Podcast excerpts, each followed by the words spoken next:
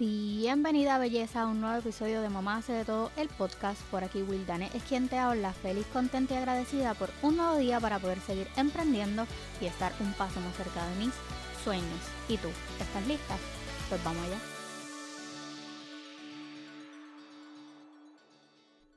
Hola belleza de mi corazón y bienvenida oficialmente al episodio número 39 de Mamá hace de todo el podcast. En el episodio de hoy tengo a un invitado súper, súper, súper especial que conocí hace prácticamente nada de tiempo, pero se volvió alguien como que bien especial y bien cool dentro de esta visión del podcasting. En este episodio entrevisté a Shannon del podcast Esto está de padres, un podcast totalmente diferente a todas las propuestas que hay en la calle, una visión de la paternidad desde el punto de vista de un papá, que realmente me pareció súper interesante porque siempre tenemos la perspectiva de lo que es la paternidad o maternidad desde el punto de vista de una mujer. Y está súper brutal poder escuchar cómo un papá se siente, porque usualmente los hombres no hablan de estos temas. Por eso me encantó tanto su propuesta. Así que te invito a escuchar su podcast. Te voy a dejar sus redes sociales y su podcast en las notas del programa para que vayan y lo escuchen y lo sigan. Vamos a apoyar nuevos proyectos porque realmente tienen mucho, mucho que dar. Me encantó, pero súper brutal. Si tengan cuidado, hay disclaimer alert en sus podcasts. Eh, de verdad que es súper eh, natural y fluido lo que ofrecen, así que pues si eres changuita no puedes escuchar su podcast. Pero me encantó, me encantó. Y hablando de eso...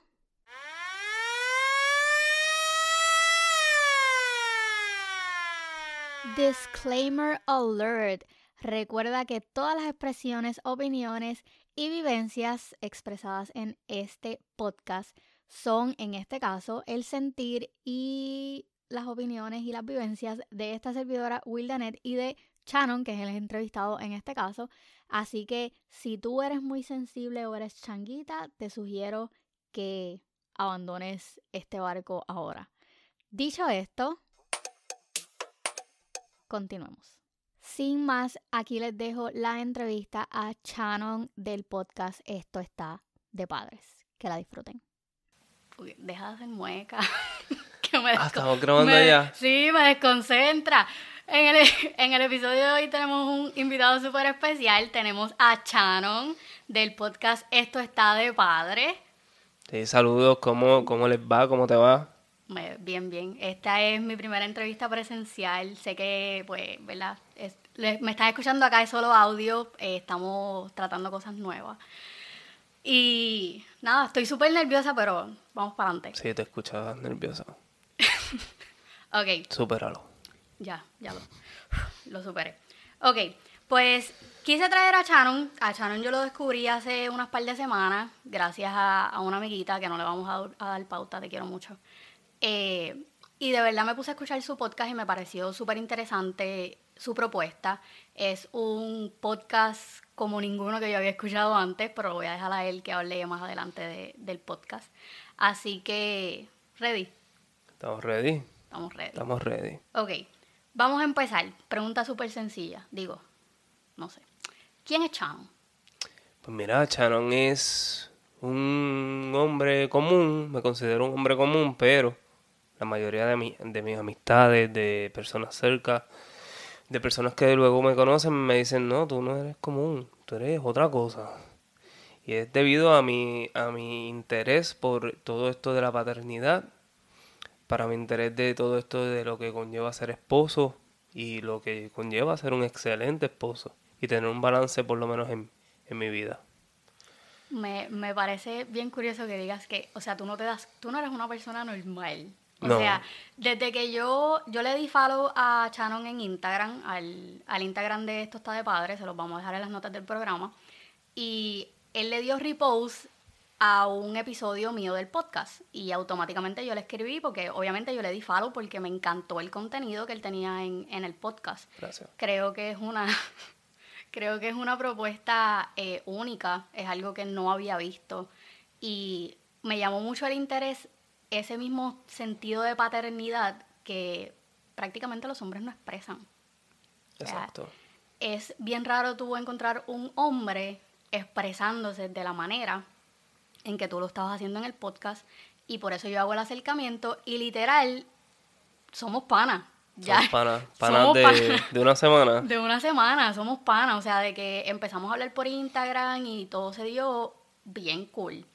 Y yo le dije, ¿sabes qué? Vamos a grabar para el podcast. Me dijo, claro. ¿a ¿Cuándo dónde- y la hora? ¿A dónde llego? Y fue como que, ah, ok, eh, déjame cuadrar.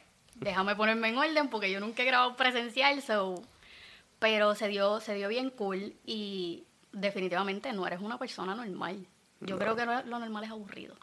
Siempre he dicho eso, a mí me a mí no me gusta estar por la línea de este estándar donde todo el mundo le gusta XY cosas y pues a mí me gusta la V. ¿Me entiendes? Y así pues le trastorno eh, eh, la, la, a los demás porque este se, fue por este camino porque, porque me, me gusta, porque es lo que yo quiero, lo que me hace sentir feliz, lo que me hace sentir bien. Y de eso se trata, de tú buscar esa línea donde hay un estándar de vida prácticamente, porque nos criaron de esa manera, pero tú puedes salirte de esa línea sin, de- sin dejar de ser una mala persona. Solamente estás buscando tu felicidad, tu paz mental y emocional. Y si tú tienes esas cosas cuadradas, lo demás es fácil. Y es bien, es bien gracioso porque yo siempre, yo siempre he dicho, yo no soy una persona normal, siempre le he enseñado a mis hijos, o sea, lo normal es aburrido, tú haces lo que tú sientas hacer Exacto. y que no te preocupe lo que dicen los demás. Y cuando yo empecé esto de el emprendimiento y del podcasting y de todo, yo soy la normal de mi familia. O sea, Tú eres la basiquita. y yo soy la que, la soñadora, la que, por favor, ¿qué tú haces? O sea, vete a trabajar. Y es como que, ok, pero nada.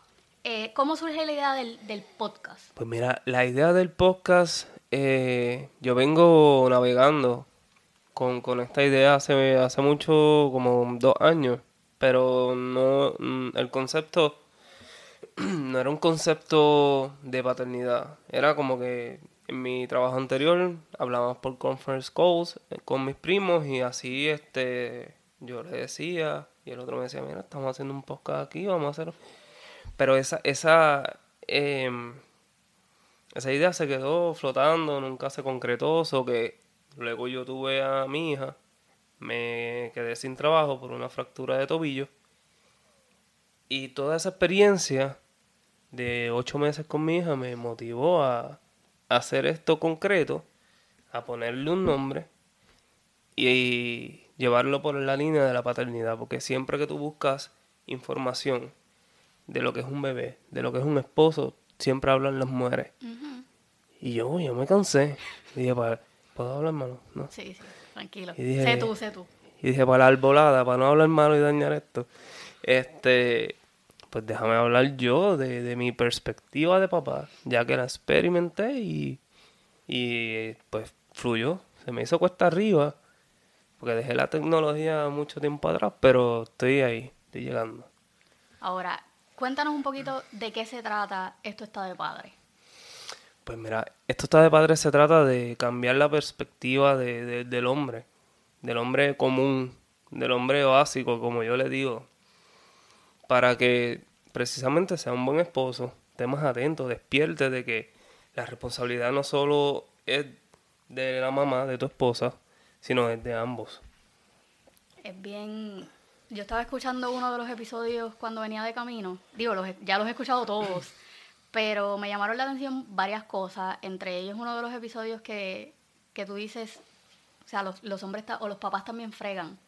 Ajá, que nunca hablamos de fregar. No, nunca hablamos de ninguna, ni nada que tenga que ver con la casa. O sea, los hombres no, no hablan de nada que tenga que ver con la casa. Y me pareció bien curioso que tú digas, mira, o sea, eso es normal.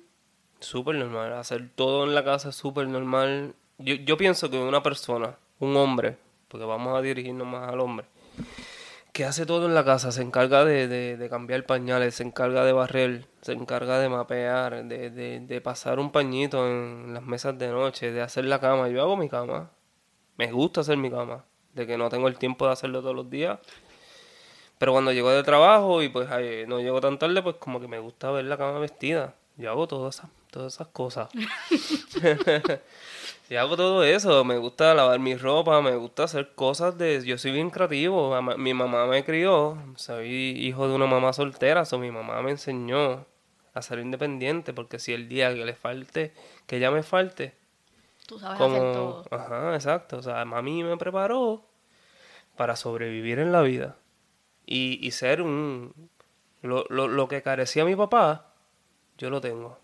Porque mi mamá se encargó de que yo fuese un buen hombre. ¿Tú cocinas? Yo, yo, el que cocina en casa soy yo. Ah, igual que en mi casa. Yo cocino, o sea, me, me encanta cocinar desde siempre. Y es por eso mismo también, mi mamá no tenía tiempo de estar con nosotros. Mi mamá tenía un daycare del daycare, este, se me escucho un poquito eh, que tengo asma, este, del daycare iba a la universidad y yo prácticamente no veía a mami. Entonces mi mamá pues me enseñó a... Pues, digo, no aprendí a cocinar por ella, mami cocina fatal de mano. pero me, me, me abrió esa puerta a que yo descubriera la cocina. ¿Me entiendes? Pues me cansé, me cansé de, los potecitos de Chipotle me cansé de todas esas porquerías básicas que le dan a los nenes para salir del paso. O sea, yo me puse a hacer arroz y cosas así. Sabes que ese, ese comentario es uno que haría mi hijo. Mi mamá cocina fatal. O sea, mi, yo no aprendí tampoco a cocinar. Venimos más o menos de, del mismo estilo de crianza. Eh, mi mamá también trabajó, trabajaba todo el tiempo. Y yo siempre estaba con mi hermano. Mi hermano no sabe hacer absolutamente nada en la cocina. Literal, hasta el agua se le quema. Y. ¿Va para que se te queme el agua? No, de verdad que. Ahora, fíjate, ahora le, le mete guito porque pues, él me lleva cinco años. Pero él nunca hacía nada. Todo hablando, de, hablando, disculpa que te interrumpas. Tú mencionaste que tú tenías un. ¿Ese el más pequeño? No, yo tengo tres hermanos. Yo soy la segunda, tengo un hermano mayor y dos más chiquitos, pero los chiquitos son de mi papá. Ah, ok. Pues yo tengo una hermanita de, de 12 años también. Y yo como que, oh, qué chévere. ¿No, no, te, ¿No te frustró en ese momento cuando llegó tu hermanita? No. Yo tenía 16 años. Yo tenía 24. Ah, no, pero ya tú estabas más grande. Er, eh, mi, mi hermanita, nos fuimos de la línea, pero... Regresamos ahora. Sí. Mi hermanita este fue mi primera mi primer hijo, mi primera hija. Y por eso, pues, ya, ya tú estabas más grande. Yo tenía 16 cuando mi madrastra salió embarazada de mi hermano. Y a mí me frustró bien brutal. Porque ya ellos tenían en mi cabeza como que, ok, vamos a ser mi hermano y yo. Mm. Solamente mi hermano y yo. Yo tengo uno que va después de mí, pero él es mi hermanastro. Para mí es mi hermano, pero es mi hermanastro, realmente. Y yo recuerdo que cuando mi madrastra me dijo, no, vas a tener un hermanito, fue como que, ¿en, en serio? Y yo decía, si es nena, yo no lo quiero. Mm. Yo soy la única nena. Sí, sí, eras la princesa, según escuché por sigo, Sigo, sigo siendo la princesa. Gracias. Ay, Dios mío. Eh, anyway, espérate, regresemos. Ok, eso es un comentario que haría mi hijo. Yo, a mí no me gusta la cocina. Yo odio la cocina. Lo hago por obligación. Mi esposo es el que cocina en mi casa. Pero ¿por qué la odia? La cocina es, un centro de meditación. No es lo mismo. No, mi centro de, meditación es el baño. Cuando yo me meto a bañar, ese es mi centro de meditación. Eh, bueno, el baño sí, yo te lo había mencionado. Ahí, ahí es donde vienen todas las ideas. Y, y la cocina es como que me despeja. No, no, y yo soy de los que voy cocinando y voy fregando, porque a mí no me gusta la trastera. Ah, no, yo también hago eso. Yo, yo, cuando mi esposo cocina, él como que cocina, tira todos los trastes y después él frega cuando termina. Pero yo no puedo. O sea, no puedo. Pero es algo que a mí no me gusta hacer. Entonces en mi casa, esa parte le toca a él y lavar ropa. Eso le toca a él. Pero nosotros siempre nos hemos dividido las tareas del hogar porque yo tengo cuatro niños y yo siempre le, he dicho a todos en casa, yo soy negrita, pero no esclava. Todo el mundo ayuda. O sea, mis hijos lavan su ropa y me da, me da gracia porque en uno de los episodios también menciona eh, lo de lavar ropa. Sí mis hijos lavan la ropa, yo tengo una nena que tiene siete ahora, ella lava su ropa. Y el grande cuando la primera vez que me dijo, mami, no tengo calzoncillo, y después, eh, pues si tú no tienes calzoncillo, ¿qué se supone que tú hagas? Lava la ropa y desde ahí ellos saben que tienen que lavar su ropa. Yo no les voy a lavar la ropa, ni se la guardo tampoco. Muy bien. Y ellos aprendieron a que, ok, mami no me va a lavar la ropa, mami no me va a guardar las cosas. Si no es hora de comer, ellos me dicen tengo hambre, ellos saben que van y buscan sus snacks. No puedo. Nosotros estamos grabando en video y él está haciendo muecas. Él, él, él no sabe que yo tengo déficit de atención y a mí todo, todo me saca. Eso da me saca de concentración. Pues, ve, me sacas de concentración. Las muecas venden. Para eso están los memes y los gifs y todo eso. Y los stickers. Dale, sigue, sigue. Corta esto si quieres. No, no, no lo voy a cortar, se va así como está. Pues, pues son, son de las cosas que me llamó mucho la atención de tu podcast porque no todos los hombres tienen ese, esa manera de pensar, Esa capacidad. esa capacidad. Son Yo- básicos, son básicos. son- son- son a mí me da mucha pena a veces hasta ser hombre. No, de verdad, porque es como que yo veo este... De hecho, mira, ayer estábamos trabajando, me enviaron un compañero que me ayudara. Y, y lo primero que se tira es... ¿Tú ves básquetbol? Porque están en la final y yo, yo, mira papá, yo no, yo no soy común. Mí el básquetbol yo lo dejé hace tiempo, yo estoy dedicado a mi familia. Tengo una nena de año y medio, tengo mi podcast, tengo mi esposa y el otro nene. Se quedó como, oh, pensé que como es la final, sí, es Qué la bueno. final del juego, pero pues es el comienzo de mi vida. Eso es así. Y se quedó como que, como que no entendió el concepto, o sea, lo que le dije, porque no soy igual a los demás, porque me imagino que le hablan de baloncesto y se vuelven locos hablando estupideces. Uy, los jugadores, ajá. Y tú sabes tanto de esos jugadores como sabes de tu esposa, Eso los es gustos, lo que le gusta a ella en, en la intimidad, lo que le gusta a ella para regalarle de madre, de cumpleaños. Me imagino que no, pues tú eres una porquería. Wow. Basiquito. Basiquito, ahí tienen. Hashtag basiquito. Sí, porque estos hombres se, se, se- se enfocan en que si los carros, los carros. Ah, yo sé el motor, la tuerca que va aquí. Y tú sabes la tuerca que le gusta a tu boda. No, o sea, no Eso sabes. es más no importante. Eso es mucho más importante porque es lo que tú tienes en tu casa. Sin embargo, están más pendientes a los panas y esto. No, cuando tú tienes una familia, sí, ahí tienes que tener un balance. Pues yo tengo mis, mis panas. Nos reunimos, sí, pero en, ca- en casas de nosotros. Hacemos nuestras carnes, nuestras cosas y así. Y hacer barbecue. Y las esposas van con, con, con las esposas de ellos y es súper chévere, ¿viste? Pero ya el tiempo, por lo, por lo menos para mí, de estar en la calle, de esto de estar jangueando como, como otros tipos que, que abandonan prácticamente a sus parejas y lo ven como normal. Más la culpa también es de sus parejas, de la mujer, porque se lo permite. Exacto. ¿Ves? Pero es que hay mucho ignorante de- de- del entorno que venimos, que es de Puerto Rico, donde hay mucho machismo. Pues Lamentablemente. eso es lo que trato de, de, de romper aquí. Eh, la porquerita de machismo, el pecho. Me- A mí, a mí me da mucha gracia porque yo recuerdo, mi suegra estuvo un tiempo viviendo en mi casa y obviamente ella era la que cocinaba. Pero recuerdo que una vez nos reunimos en mi casa, mi suegra cocina, mi mamá llega, todo el mundo se sirvió, mi esposo no había llegado del trabajo y yo me senté a comer. Yo estaba comiendo y él llega de momento y mi mamá me dice, Wilane, Betty, sírvela a Luis. Pero Silva, él, él no tiene dos manos. Eso mismo le dije yo, yo me le quedé mirando y yo le dije, que se sirva a él. Y mi suegra se me quedó mirando y mi mamá me miró. Yo le dije que se sirva a él. Pues sí, ¿por, por qué tú tienes que dejar de comer? No, Para que dejar se te... de comer, aunque yo no estuviera comiendo, él tiene dos manos. Sí, es, es lo mismo con los niños. Haciendo un paréntesis de que creo que tú lo mencionaste o no sé. Que, que, que, que- yo también lo he visto, o sea, "Ah, mami, dame cereal, mami, dame agua. Agua, cógela tú.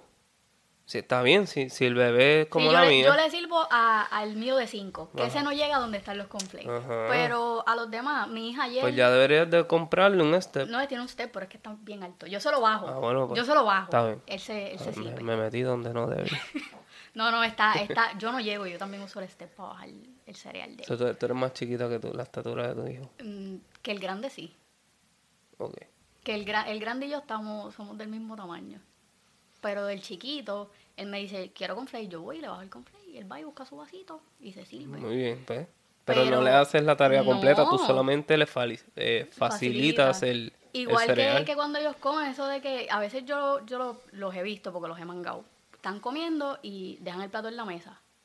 Yo salgo de mi cuarto y cuando yo veo el plato, yo lo, yo lo miro. Al que fue, yo lo miro. Sí, y ya, él va y se para y va y coge el plato. Y si lo tira en el fregadero, me va a escuchar la boca. No, Él va y busca su stool y va y frega el plato. Sí, aquí todo el mundo frega lo que ensucia. El nene está a cargo de las tareas de la cocina, la cocina es de él. Lo que, lo que haya que limpiar en, en cierto momento, pues, y antes de acostarse, él tiene que barrer la cocina y pasar paños al counter y todo y dejar todo ordenado. Esas son tareas que ya yo he puesto Sí, ahí. establecidas.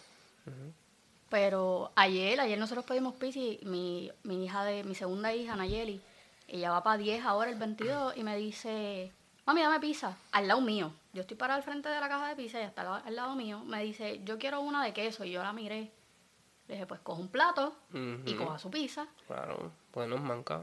Exacto, entonces mi familia me critica mucho por eso.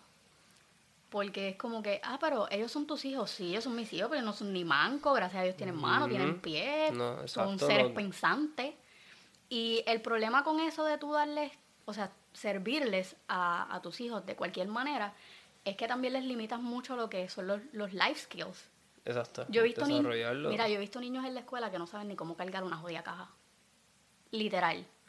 O sea, una caja, ponle las manos por debajo, si no puedes, o sea, si no puedes coger la caja como, como se supone. Pues, es culpa de los padres, porque entonces Exacto. el, el nene no es el inútil. El No, inútil es los el pa- papá. Son los papás. La culpa del papá. Aquí no culpamos a los niños de nada. Porque son conductas aprendidas. Exacto. Y, y, acha, yo es que me molesto. Quiero dar aquí un puño en la mesa. No, porque se, se, se escucha. Sí, sí, se, se Pero sí, sí es este, es, es culpa de, de los papás y lo he visto mucho en esta generación de ahora que va creciendo, no saben hacer nada. Nada, nada, nada. Todos, todos son videojuegos, celulares y, y cosas de tecnología que no, no te nutren. En nada. No te nutren. Entonces, y sin hablar de las notas. Cuando tú tienes todo accesible, mientras nosotros tenemos que ir a la biblioteca, leer el periódico, cortar del periódico y resumir las noticia. láminas. Y estos, estos muchachos tienen todo ahora y no le sacan provecho. No, porque es que no, no les enseñan. Y esa era mi otra pregunta, eh, referente al- a, a lo que es educación. ¿Qué tú piensas del sistema de educación? Em, en, ¿Aquí en Florida o en Puerto El Rico? sistema- es General. Los, los dos, los dos, para mí los dos son iguales. Em, bueno, aquí por lo menos yo veo, bueno, tú eres maestra, pero eh, yo pienso que acá es un poquito más avanzado en cuanto a ciertas cosas. En Puerto Rico es, es nefasto, eh, es absurdo que tú, que tú, que tú, este, dejes, eh, eh, no, no lo tengas como prioridad. Y creo que la educación en, en esto, ¿cómo es que se llama? La declaración esa de, de Puerto Rico, se me olvidó. Ajá. Eh, la educación no está ahí, o sea, creo que de las En la últimas, Constitución. la constitución, la educación es nada en la constitución de, de Puerto Rico y, a la izquierda. y es triste, es triste porque entonces, ¿qué estamos haciendo? Y todo este tiempo de María, el COVID, ¿dónde, ¿qué pasó con eso? Sí, son básicamente dos, tres años que tienen de atraso, De atraso. de, de mucho atraso. Ellos estaban atrasados y ahora están más atrasados. Aquí el sistema de educación en, en el estado de la Florida como tal, o sea, es prácticamente lo mismo que en Puerto Rico. Sí. No se, no se ve de la misma manera, pero dentro, trabajando dentro del sistema, tú sí te das cuenta que es lo mismo. Ok. ¿Pero es por el condado o...? o- Yo quiero decir que es por el condado, no Pues, vamos a generalizar. Sí, porque vamos yo, yo el vengo... condado. Porque acá estaba medio porquería, pero en Orange County, que es de donde viene mi hermanita, era diferente. So que tengo otro maestro, tengo un pitito de, de asma, este, disculpen, eh, por allá por Sanford, que es maestro, mi mejor amigo, y, y es distinto a ella también. O sea que yo pienso que depende del Depende county. el, el condado. Pues yo tengo un- una niña que tiene eh, problemas de aprendizaje, eh, según verdad el, el condado. El El, sistema. sistema de educación, ella tiene un problema de aprendizaje y a mí se me ha hecho súper difícil eh, manejar muchas cosas desde el lado de mamá, porque no he encontrado dentro del sistema lo, lo que pues necesito para ella. Pero sí considero que el sistema de educación debe de ser una prioridad en donde sea. Punto. En donde sea. Eh, hablando de, de María, cuando pasó María, ¿tú estabas allá en Puerto Rico? No, yo llevo 12 años acá. 12. Yo llevo 6. Tampoco pasé María allá. Pero, eh, ¿tú piensas que, que Estaba ya. Antes de María vino otra tormenta. Irma. Irma. Yo estuve para Irma. Para, No, yo para Irma lo aquí. Y después de Irma estaba de vacaciones y arranqué para acá de nuevo. Y gracias a Dios que arranqué. Porque sí, me, me lo iba, me hubiese quedado pa- para María. Lo que pasa es que adelanté las cosas y me, me, me vine antes. O sea, regresé antes para... para Yo, yo siempre, siempre que, que, ¿verdad? que mencionan a María, yo conozco muchas emprendedoras que vinieron con María prácticamente en cero y gracias a Dios se han levantado aquí. Y cada vez que le pregunto a alguien que, que vino de allá en, en todo esto de María, fue un punto de quiebre, pero fue un punto que ayudó a la, a la gran mayoría a renacer. a renacer. Y Como el Fénix. como el Algo fénix. así. Anyway, ok. ¿De, ¿De qué parte de Puerto Rico tú eres? Depende. Como que depende. Yo soy de, de Peñuelas. Pero pues, en Peñuelas no hay nada. eso, pues, toda tu vida la hace. Toda tu vida civil la hace en Ponce. Civil. Sí. Sí, porque en Peñuelas lo que somos con taparrabo y cosas así. Somos más. sí, soy un payaso, bueno, mía. Como- ay, Dios mío. Te dañó el episodio. No, no, tranquilo. E- esa era la idea, esa era la idea de traerte. O sea, a mí me gusta la, la, la vibra de, de esto está de padre. O sea, literal, me gusta la, la vibra, sobre todo lo que, lo que tú hablas de Tano. Al principio me- como que me confundía y decía, pero ¿por qué no hablas Sí, de por- Tano? porque es chocante, no lo entiendes hasta que tal vez escuches otro episodio. No, después, y después cuando, cuando me lo dijiste, ahí fue como que, oh, ok. Sí, ya. pero la referencia de Thanos para todos los, los oyentes es que como Thanos tenía una perspectiva eh, pues, Diferente. diferente y yo pues al día de hoy pienso que Thanos tenía la razón y pues como él desapareció a toda esa gente pues yo pienso que hay que Thanos debe desaparecer a muchos padres inútiles Mucha gente. mucho ¿no? estorbo mm, estorbo público estorbo familiar estorbo- pues soy de soy de Peñuelas para seguir soy de Peñuelas y sí del sur de Puerto Rico para los que no saben dónde es Peñuelas Exacto, es cerca de, de, de los... Es, de los cerca del terremos- mar, es sí, cerca de, de la guancha. de, de la guancha, de, de Guánica, de Yauco, Guayanilla, esa área de por allí. Sí, bien, bien al sur. Donde, ¿Cómo es que...? Donde se hacen las justas, señoras y señores. Exacto, buena referencia para Ya el que está, no sepa. ya está. Ahí está, ya estamos. Ok, so tú te criaste, tú eres de Peñuela, de donde vienen Contraparrao, y te hiciste una persona civil en Ponce. Sí, sí, porque allá, allá están los españoles y allá pues nos civilizan. Eh, ya clase disparate, trabalengua. sí, allá nos hacen más civilizados. Ok, ¿cómo, fue, cómo fueron esos primeros años? De, de, De ti, de ti, de civilizado. No, siempre he sido civilizado. Mi mamá es una educadora y siempre, siempre hemos estado así on point en la educación. ¿Te gusta el, el- lo que tiene que ver con educación? Yo empecé cuando estudié en la Universidad Interamericana de Ponce. Empecé como maestro de historia. Oh, a mí me gusta mucho la historia. Sí. So, por eso Aquí la historia no vale la pena, pero allá... No, a mí la, la- la historia vale la pena en todos No, sitios, no, en el- educación. En, el sistema de educación.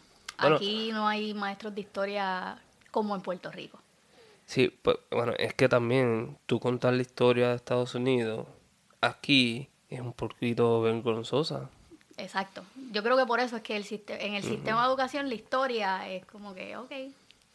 Sí, Pero de eso, como de un eso po- bochorno. sí, de eso podemos, yo le, yo le meto a eso de las conspiraciones Sí. y la madre, sí. Eso podemos hablar en Muy- otro episodio. Dale, cuando quiera. Pues, este... Se me, fue el hilo. Eh, primeros años. Los primeros años, pues nada, este, cuando estudié en, la Interamericana de Educación, después pues me tuve que ir a, a trabajar a Curazao y a Trinidad y Tobago y después de ahí vine con otro ideal en la mente y me cambié a Gerencia de Recursos Humanos. Eso que pues, este, pero mis primeros años como tal mm, no fueron, no fueron, no fueron fácil. Había mucho bullying, yo era yo seré guapo ahora, pero antes era como feíto y pues siempre me, me- mami me recortaba, era como que Oh, wow. siempre era como que algo bien bien, había algo con que tú me podías bullear. Y, Pero es que pues, ese, ese, ese es otro tema interesante. La gente se queja ahora mucho del bullying. Pero yo pienso que el, el bullying era mucho peor antes. Mucho peor y mucho más normal. Exacto. No era tan señalado. Entonces, como no era tan no había tanto chango, pues como que, pues normal, ah, te bullearon, pues brega con esa. Tira para adelante. Mm, Sí, sí, exacto. Si te molesta mucho, dale un puño. Que ese, ese es otra. La gente, la gente aquí, hay mucho bullying y hay mucho niño que no se defiende. Entonces, como que empiezan a guardar todo eso y de ahí salen lo, toda Desastres, esta barbaridad que estamos viviendo ahora. Tanta, tanta sentimientos reprimidos, entonces explota de la peor manera. Yo, yo me acuerdo que mi abuelo me decía, si a ti alguien en la escuela te molesta, tú le metes un puño Exacto. y cuando yo llegue a la escuela, cuenta y jura que él esté peor que tú. Ujú. No, si no, la pera, te la, Te la voy a dar yo a ti. yo a ti. Exacto. Y antes no se veía eso de tanto changuito y hasta las mamás peleando con, o sea, una maestra a ti, mi maestra, yo tenía una maestra en cuarto grado que me metió un reglazo. Los maestros daban antes. Me yo creo que un hasta, reglazo. hasta que yo estaba en como en quinto grado, los maestros todavía te daban. Y te daban un estrujón para que te sentaran en el pupitre. Exacto, un jalón de patillas. era normal. Exacto, era las mamás no decían nada, era como que no, te la buscaste. Exacto. Y esas reglas eran largas y, y, bueno, era, era un abuso. Era una- una Era un abuso. A mí, a mí una maestra de cuarto me dio un reglazo por no saberme las tablas de multiplicar. Claro, Al si- sol- al si, sol fuese, hoy- si fuese por eso, yo, Al yo, sol de hoy no me las sé, yo tampoco. Es un desastre, un desastre en matemáticas. yo también. Pues me acuerdo que esa maestra de matemáticas me dio un reglazo con una yarda, ella me dio con una yarda en la mano. Y después de eso tuve una de inglés que me zumbó con un borrador. La, la, la- los frisbees de, de, de ¿Qué? borradores, de Acho, tiza. Pero me dio, me, me zumbó un viaje que si me llega a coger, olvídate que fuera... Vete para allá, para aquella esquina, porque acá te mandan en las películas de rector. No, allá te, No, y te botaban, de, te botaban del salón feliz. Ajá. Ah, te vas, vete, no te quiero en mi salón. Y eso era bien humillante. Diablo, sí. Bien Igual cuando te regañaba frente de toda la clase. Ahora tú no puedes hacer nada de eso. El sistema ha cambiado, es una porquería. Entonces, no puedes hacer nada de eso. Como que cubren mucho a, a los niños que se portan mal. Yo, yo tuve un incidente hace un par de meses en la escuela de un nene que le dio a, a mi nena. Mi nena le dio para atrás. Muy bien. Ah, pero mi nena fue la que se metió en problemas. Porque ella le dio, ella no le tenía que dar, ella tenía que dar la queja. No, bendito. Y yo trabajo en la misma escuela. So, yo voy donde la asistente del principal y le digo, mira, eh, está pasando esta situación, eh, necesito que hagan algo. No, sí, vamos a hablar con él, con el nene, qué sé yo. Y yo le digo a mi hija, si él te vuelve a dar, tú vas a sacar el puño, si no le puedes dar con el puño, de una patada, lo que, con lo que encuentres, y le vas a dar, y después vas a ir donde la maestra y le vas a dar la queja. Pues sucedió otro incidente en la cafetería. El nene le dio, es verdad que el nene no le dio duro. Y ella sacó la mano. Pero la tocó. El- ella sacó la mano y le metió senda galleta. Él la tocó, él no tenía que tocarla. Exacto. Punto. Y yo voy entrando en ese mismo momento a la cafetería. Y yo le digo a mi supervisora, vete y brega tú, porque yo me voy a quedar sin trabajo. Sí, porque es con, un conflicto de intereses, como le dicen. Eh, Sí, sí, con los changuitos, conflicto de intereses. Conflicto de changuería. Pues nada, el problema lo arreglaron, el nene lo pusieron lo más lejos posible de mi hija, porque yo me iba a quedar sin trabajo. Pero, o sea, cubren demasiado a los niños. Los niños, es que son- son unos inútiles por culpa de los papás. Volvemos entonces a, a rebotar en, en lo otro. Es lo mismo. Este, pues, pero en, en cuanto, volviendo a lo- los, mis primeros años, ¿verdad? Esa fue la pregunta. Ujú. Pues mi, mi- mis primeros años fueron, fueron súper bien, mano, a, pesar del bullying, a pesar de todo, todo lo demás. Yo- hubo una, una etapa en mi vida oscura que, que yo pensaba, o pienso todavía, tengo un episodio pendiente que viene, que se, de pedofilia. Porque pues, este, yo fui abusado sexualmente por ocho años. So que ya lo superé, ya no, no, yo puedo hablar de eso eh, libremente, pero eso sería otro episodio como tal. Sí, sí, porque es que se puede hablar de, de lo que yo pasé, se puede hablar de cómo yo me autopreparé para, para sobrellevarlo y ser la persona que soy hoy día. Porque hay muchas personas que pasan por, por abusos sexuales que se quedan en el hoyo. No saben cómo levantarse, no saben cómo superarlo. Y o, o tienen muchos miedos o, o, por la culpa, digamos, de, de alguien, pues son homofóbicos hoy día y cosas así. Yo fui abusado por un hombre. So, co- cosas, cosas como, como esa, pues eso es como para otro episodio. Pero e- esa es una, una palabra fuerte. O sea, pedofilia. Sí, Y es algo de, de lo que no se, no se habla. no se va a hablar. Y- Definitivamente no se habla y hay que hablarlo porque hay muchas historias, que sé que hay muchas historias por ahí que están calladas Por miedo. por miedo. Por miedo al que dirán, sobre todo. Sí, yo nunca lo hablé, lo vine a hablar de cuando salí de, de ese infierno, voy a decir. Y nunca tomé acciones legales, nunca hice hice nada este ¿verdad? para hacerle daño a esa persona. La vida se, se encarga, El karma. se ha encargado poco a poco de, de esa persona, pero no lo vine a hablar hasta después de adulto y mucha gente, fíjate, mi amigo, el que te mencioné que era maestro ahorita, él, él siempre estuvo conmigo y él lo notaba, entonces cuando yo se lo confesé ya de grande, él y yo lloramos porque como que vivimos eso juntos. Él apoyándome como podía, sin saber nada. Yo pasé la high school por él. Donde quiera que me paro lo digo. Él los trabajos, porque yo pues, en, ese hogar yo estaba eh, no podía hacer nada, me limitaban a todo, lo ca- académico y a todo. Pues fue feo. Yo, yo aprendí, yo cojo terapia, yo parezco de, de ansiedad y depresión desde los 16 años. Y yo aprendí algo con, con mi terapista que me empecé a dar, a dar cuenta ahora. Es como que parte de la, de la crisis de los 30. Y es que cuando uno vive eh, pues, situaciones traumáticas de niño, eh, la mente funciona de dos maneras. Tú o lo expones o te quedas callado por miedo, o la mente para defenderse comienza como a, esconder, exacto, a esconder esos recuerdos y tú los borras prácticamente, en algún punto salen, Sí. pero se comienzan como a, como a bloquear dentro de la mente. Pero eso, eso no, para mí eso no es saludable, hay que hablarlo, hay que...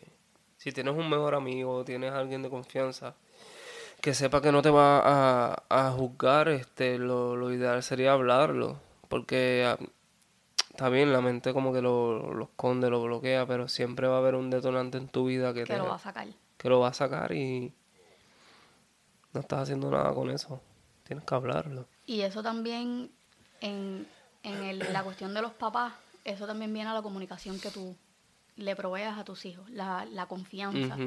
Porque eso es otra, otra cosa que yo creo mucho. Yo hablo con mis hijos de todo. O sea, ellos preguntan, yo contesto y contesto, o sea, como es. Porque si ellos me están preguntando, es que lo escucharon en algún lado. Sí, y tal vez lo escucharon peor de lo que tú solo Exacto, explicar, so, explicar y... Yo se lo hablo como es y pues a lo mejor puede ser chocante, pero para que lo escuchen en la calle o para que alguien más se lo enseñe, se lo enseño yo. que eh, tal vez en la calle lo escucho peor de como tú se lo puedes explicar.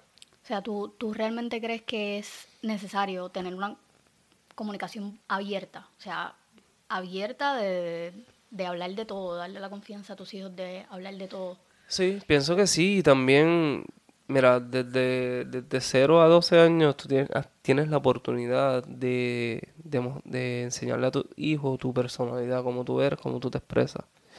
So, viene, viene, viene esta interacción con ellos que ya tú debes de aprovechar y irle, ir explicándole, como que dándole, dejándole migajas, poco a poco migajas de, de, de conocimiento, para cuando llegue la edad de adolescencia, que mucho más difícil, no sea tan chocante. ¿Me entiendes? No sé. Yo, yo estoy entrando ahora en la etapa de adolescencia. ¿Tú o No, mi tu hijo. Como mamá estoy... eh, Pues yo nunca, lo, su- nunca la pasé. eh, bueno, yo sigo en la adolescencia, definitivamente. ok. Siento que no... Soy un niño, yo soy un niño, me encanta. Pero es un niño bastante diferente. Sí, sí. Sí. sí, sigamos. Ok. Pues yo, yo sí pienso en... eh, es que yo tengo una manera también de, de... No sé, porque a mí no me criaron de esa manera. So, yo vengo rompiendo Esquema, estereo- ajá. Desde que, desde que me convertí en mamá, que me convertí en mamá a los 18 años. Ujú. O sea, nunca tuve como la mentalidad normal o básica de todo el mundo. Y eso contando con que ya uno viene marginado porque yo vengo de un residencial público. So, la regla era como que te saliste embarazada temprano, te vas a meter con cuando bichote hay en el caserío, vas a parirle a todo y vas a terminar viviendo en un caserío. O sea, esa era como que la mentalidad que todo el mundo tiene de las personas de caserío y más una jovencita que salió embarazada temprano. Y desde ese momento yo comencé como, o sea, a ok, yo no quiero ser lo que mi mamá fue, sin echarle la culpa, ¿verdad? Pues ya bregó con lo que tenía en el momento. Te estoy escuchando, hizo un sonido ahí, disculpa. Eh, so, tú, ¿cuál es, cuál es tu, tu metodología de, de crianza? ¿Qué, ¿Qué, es lo que tú piensas que se debe de romper de, de, la manera en que te criaron a ti? De la, palabra domingo ahí. De la manera que me criaron, como bueno, es que, es que el, estándar que mami me, me enseñó, pues yo, uno lo modifica, yo he estado, yo como, como que lo modifica, pero lo modificas no porque está mal, sino porque los tiempos cambian. ¿Me entiendes? Porque ahora mismo, si tú envías mis tareas de domingo, era ir a, a comprar el pan en la panadería solo. Que antes se podía hacer. Antes, tú podías mandar a los nenes. Ajá, y, y, era normal, ahora no. ¿Dónde está tu papá? ¿Qué sé yo? Y los secuestros y la gente y todo eso, pues ya ese miedo está eh, puesto en tu mente, que ya, ya tú no tienes esa confianza o esa libertad de, de, de, las cosas que te hacían hacer antes. So que pues en ese sentido yo pienso que, que es que todo el mundo es diferente. So, uno hace lo que más le, convenga, pero no es lo que le convenga y mantenerse en esa, esa conveniencia. Es, salir y evolucionar como, como padre. Darle un upgrade. Un upgrade. A mí, a mí no me importa lo que, lo que diga el vecino. Pues yo no me meto en las cosas que dice su familia. A la vez tú permites que otra persona opine en los problemas o, o cómo tú manejas tu hogar y le abres, ya perdiste, porque lo va a seguir haciendo. So, yo me encargo de que nadie opine y que no le gusta, pues bregue con esa. Bye. Bye, yo tengo amistades que saben cómo yo soy. Y si me opinan, pues mira, está bien. Pero esa es tu perspectiva. Aplícala con tu familia, no con la mía. Pues yo sé lo que estoy haciendo. Hay muchas personas que vienen a, a dar consejos que no siguen. Sí, bueno, yo soy uno a veces. Sí, yo, vamos, yo estoy aquí para hablar sin filtro y la clara. Yo a veces, a veces doy consejos que yo mismo digo, coño, yo no, no practico ¿De, eso. ¿De dónde salió eso? Sí, y yo, y yo tal vez tengo esa misma dificultad, entonces estoy aconsejando a este, pero no me lo aplico yo. Es como bien complicado, me pasa mucho. De eso aprendo, de eso aprendo. Me da cantazo. Es que de los cantazos que uno aprende, los cantazos son necesarios siempre han sido necesarios. Yo, yo tengo muchas cicatrices. Wow. Sí. Por eso, por eso tengo muchos tatuajes, me las tapo para que nadie las vea. bueno, ¿qué viene o qué podemos esperar de Esto está de padre? Pues mira, seguir aprendiendo, porque esto, esto es un ciclo que, esto es nuevo para mí. Estamos, estamos aprendiendo en, en el camino eh, de sonidos, de, de, de disparates, de cosas. Pero vienen temas, eh, lo que pasa, vienen temas importantes para mí, como la pedofilia, que la quiero hablar con, con mi mejor amigo, que pienso que sería la persona ideal para hablarlo. Quiero hablar de síndrome de Down. Ya tenemos una familia que va a hablar sobre eso. Porque quiero traer temas de, de que, son importantes. que son importantes, pero quiero traerlas a las personas correctas. Porque yo no, no soy de los que, ah, pues lo leí en Google y es lo que te voy a brindar. No, porque eso lo puedes hacer tú. Exacto. Entonces, esto se trata de que sí, el síndrome de Down que tú estás, eh, que tú estás, que, que tiene una persona no es el mismo como lo lleva otra. Entonces, son experiencias diferentes. Mira esta muchacha que salió en Victoria Secret hace poco. Que, que es la novia de Chris Limited, que también es síndrome, síndrome Down y es chef. So, yo quiero hablar de personas como, como, como ellos, porque cuando yo vine a Estados Unidos me chocó y me impactó de que aquí las personas con síndrome Down trabajan como cualquier otra persona. Y yo dije, coño, pero yo era, yo era como ignorante a ese, a, a ese mundo, entonces me puse a investigar, me puse a esto, y entonces pues ya veo que en Puerto Rico la están haciendo mal. En Puerto Rico muchos de los padres no desarrollan a sus hijos de síndrome Down. Y es triste, es vergonzoso. Eh, eh, lo es. Es vergonzoso de que personitas como, como ella pueden desarrollarla y tener una vida normal. Después yo vi documentales donde se casan, tienen su familia. Entonces, pues, ¿de quién es la culpa? Porque sí, hay, hay, hay condiciones como todo. Y ahí, ahí sí que se pueden desarrollar y hay quienes no, pero la, la diferencia está en, en dar ese paso. Y muchos en Puerto Rico, padres, se benefician de esa, eh, de esa condición económicamente y no hacen más nada. Y a mí, a mí me da mucha vergüenza, de verdad, de, de verdad. Es que si ustedes vieran la cara de él. Sí. Bueno, estamos grabando, la van a ver eventualmente. Pero eh, vienen, vienen muchos temas interesantes. Tengo una carpeta, la aquella carpeta, pues, este, tiene varios temas. También quiero traer a, a mi hermana que se graduó esta semana de, de leyes.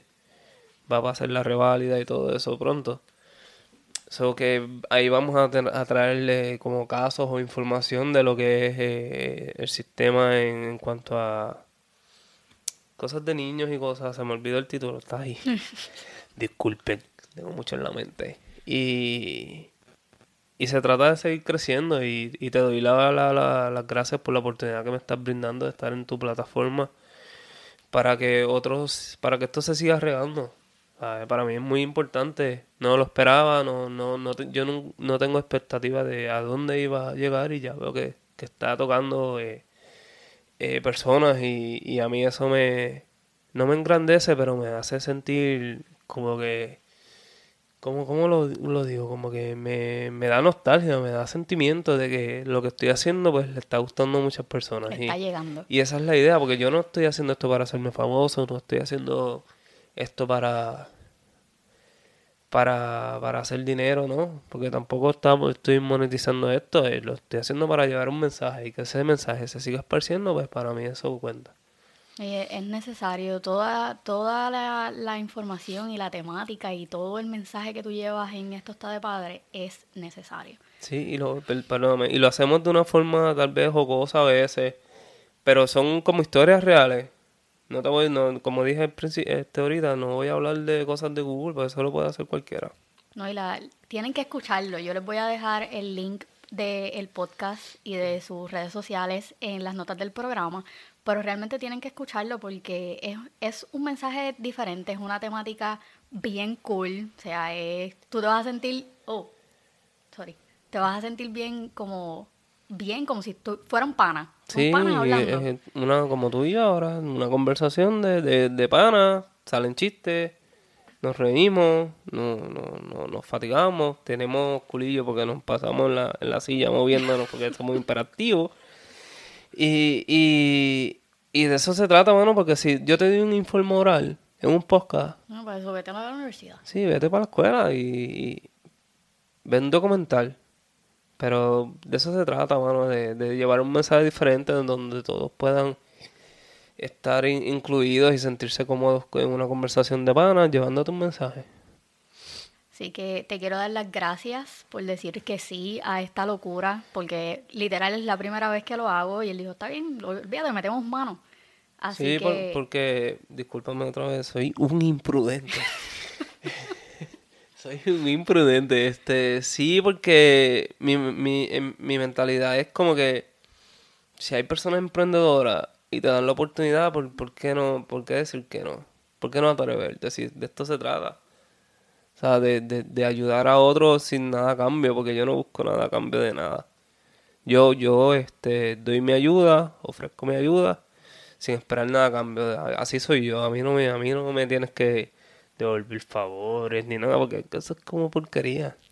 Si tú haces las cosas de corazón y es, es- para, es para, para hacerlo de corazón, ya, más nada. Pero si tú haces las cosas para esperar cosas a cambio, pues tú eres un imbécil. Gracias, gracias por decir eso. Por Porquería de persona. Un oportunista. Exacto, esa es la palabra, oportunista. Bueno, de todas maneras quiero darte las gracias porque aprendimos, eh, hoy aprendimos muchas cosas aquí haciendo esta entrevista presencial.